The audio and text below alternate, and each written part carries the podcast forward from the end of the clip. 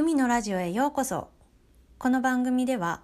ワーママライフをしなやかに生きていくをテーマに仕事も家庭も自分の時間も思い通りに過ごすための試行錯誤や学びについてお話しします先日夫が仕事から帰ってきてすぐに「いつもご飯を作ってくれてありがとうね」って言っていたんですね。で急にどうしたのって言ってなんでそんなこと言うの？っていうようなことを聞いていたんですけれどもどうもあの職場であの毎日の夜ご飯の話になって家では毎日味噌汁を食べてるんですっていう話をしたみたいなんですね。でそしたらあの、まあ、一緒に話をしていた年配の女性があの毎日お味噌汁を食べるっていうのはあのとてもいいことで奥さん偉いですねっていうようなことを言ったそうなんですよ。で、まあ、それを聞いて夫はあの毎日作ってくれてる味噌汁ってそんなにありがたいものだったんだっていうふうに感じたようであの、まあ、帰ってきてそんなふうにありがとうって言ってくれたんですけれどもまあ今の時代毎日味噌汁を必ず食べるって実は珍しいのかもしれないなって改めてちょっと考えたので今日は私の毎日のご飯作りについて話をしてみようかなと思います。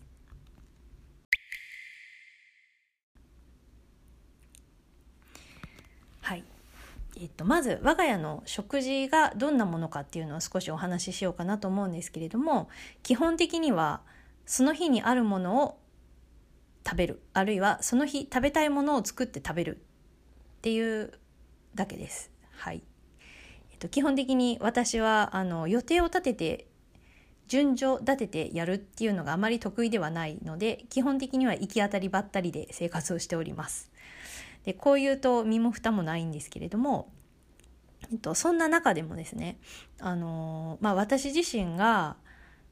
確かにあまり意識してはなかったけど気をつけてるなって思ったことがあの3つあったのでそれをご紹介したいと思います。毎日味噌汁を作る。2つ目。ワンプレートメニューの時は必ず副菜や汁物をつける。3つ目。毎日のおかずを多めに作って次の日の副菜にする。以上。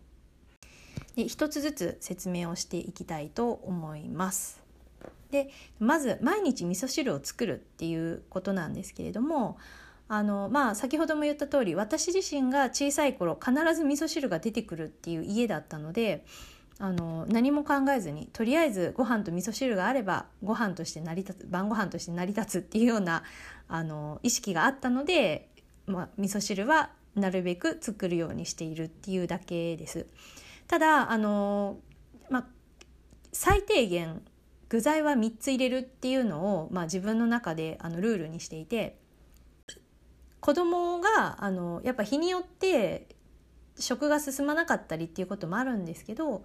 とりあえずご飯と味噌汁だけは食べなさいっていうので、まあ、栄養バランス最低限取れるかなっていうのもあって味噌汁は具材を多めに作るようにしています。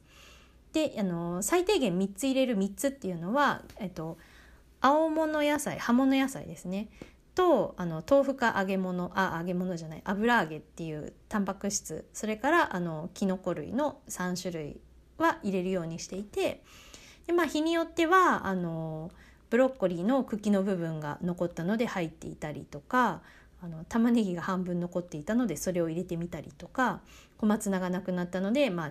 その時ある他の葉物野菜ですねチンゲン菜だったりニラだったりが入っていたりでそういった葉物野菜がなかったらもうしょうがないから今日はわかめでみたいな感じで具材は入れています。あの最近は便利なことにだしがある入っているお味噌っていうのもあるのでそういったものを使ったりして基本的にだしを取るところからやるってことはしてないです。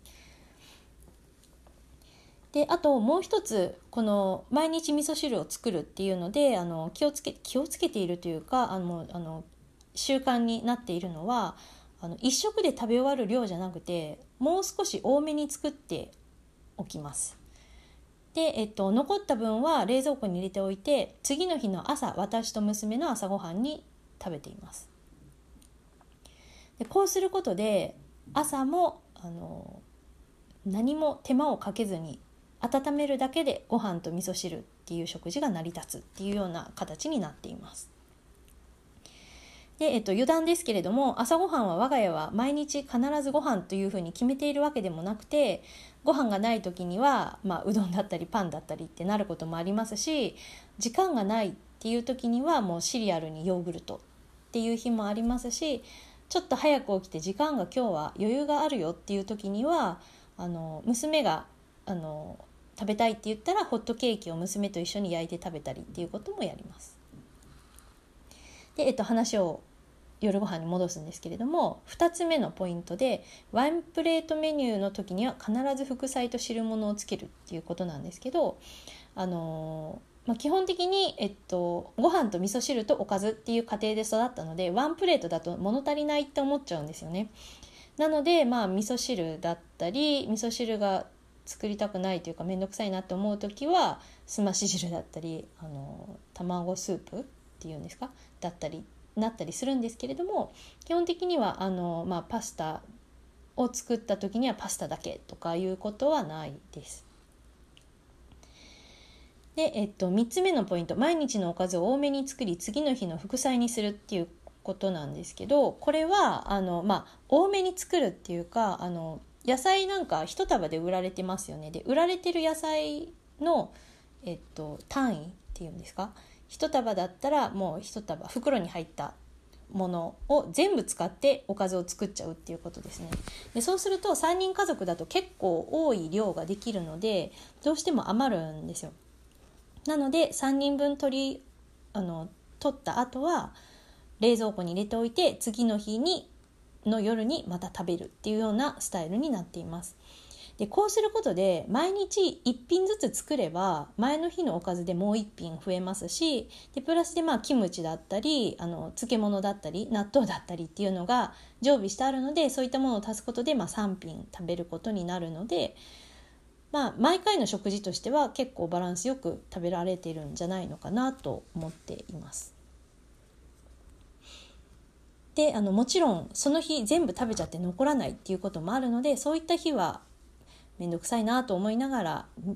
2つおかずを作ったりっていうことはやっています。毎日ご飯作るって結構大変ですよね。であの私は料理がそんなに得意でもなければそこまで好きっていうわけでもないので気が向いたらお菓子作ったりっていうのをやったりもするんですけど基本的に作らなくていいなら作りたくないっていう人間なのでどうやって手を抜くかっていうのは結構これまでも考えてきました。であのまあブログなんかを探したりして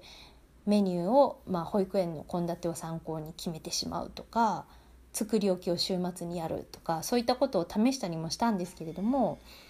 まあ基本的に私は続かなかったです。やっぱりその日食べたいなって思うものを作って食べたいし面倒くさい時にはもうお惣菜買って済ませちゃえばいいかなっていうそれぐらい結構適当なあの考えというかあの手を抜いても気にしないタイプなので逆に作り置きっていうのはあのいつまでに食べなきゃとかあのそういったところを気にしないといけないっていうのが地味にストレスでやめてしまいました。であとあの毎回同じ味が続くと子供が食べなくなっちゃうんですよね。で結局子供に別のものを用意してっていうのを考えるともう面倒くさいなってなってしまって最近は作り置きはほとんどしていないです。で作り置きっていうか、まあ、次の日まで残るっていうことはあるけれどもあの家事を楽にするために週末にまとめて作るっていうようなことは全くしてないです。あとはあの毎日作るけれどもホットクックだったりヘルシオっていうのを使ってあの便利に時短で美味しく作るっていうようなこともあのやっている方多いと思うんですけれども私自身があの、まあ、味がワンパターン化しそう私がやるとですね味がワンパターン化しそうだなっていうのとあの飽きちゃうんじゃないかなっていうのをちょっと思っているのでいまだにあのちょっと導入するっていうところまでは行っていないです。ただあのヘルシオは結構美味しくできるっていうような話も聞くのでちょっと惹かれてはいます。いかがだったでしょうか？こうやって話をしていると改めて私は結構行き当たりばったりで毎日を過ごしているなというふうに感じています。でえっとまあこういう行き当たりばったりのあの食事作りをしているとですね結構あの毎日気づいたらご飯のことを考えているっていうことにもなっていて私が自分にする質問で一番多いのって実はご飯何にしようかなっていう質問だったりするんですよね。えっと、今はその手間っていうのはそういうなにかかってないと思うんですけどご飯のことを考えてる時間自分の,、まあ、あの考えっていうのは結構取られてるなっていうふうに今回改めて感じたのでその辺をもう少しあの減らしていけたらいいのかなと思考のを手放すというかそういうことをやっていけたらいいのかなと今日話をしていて感じました。またあの皆さんの工夫されていることとかあのアイデアなんかを、えっと、教えていただけると嬉しいなと思います。それでは今日も聞いてくださってありがとうございました。ごきげんよう。